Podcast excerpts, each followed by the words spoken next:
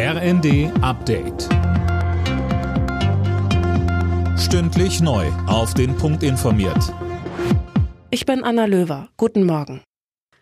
In Hamburg hat es am Abend einen Amoklauf mit mehreren Toten gegeben. In einem Gebäude der Zeugen Jehovas hat ein Unbekannter das Feuer eröffnet. Mindestens sechs Menschen starben. Die Polizei ist inzwischen dabei, das Gebäude zu sichern. Polizeisprecher Holger Fehren bei NTV. Wir haben bislang keine Hinweise auf flüchtende Täter. Wir müssen jetzt hier die Auswertungen am Tatort erstmal durchführen. Im Moment haben wir noch keine Hinweise auf die Zusammensetzung der Opfer. Wir wissen nur, dass mehrere Personen hier verstorben sind, mehrere Personen verletzt sind. Die sind in Krankenhäuser gebracht worden. Ähm, darüber hinaus äh, geht jetzt die äh, Tatortarbeit los. Das Motiv der Tat ist noch völlig unklar.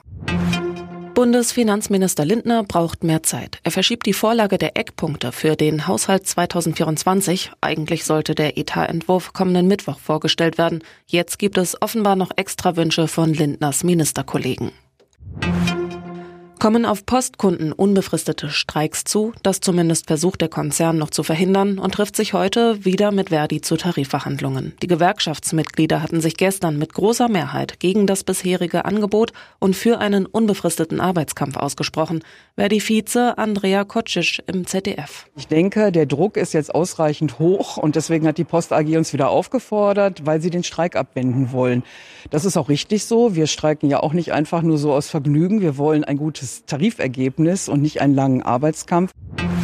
In der Fußball-Europa League hat Bayer Leverkusen mit 2 zu 0 gegen Ferencvaros Budapest gewonnen. Union Berlin hat mit 3 zu 3 gegen St. Gilloise gespielt und der SC Freiburg unterlag Juventus Turin mit 0 zu 1. Alle Nachrichten auf rnd.de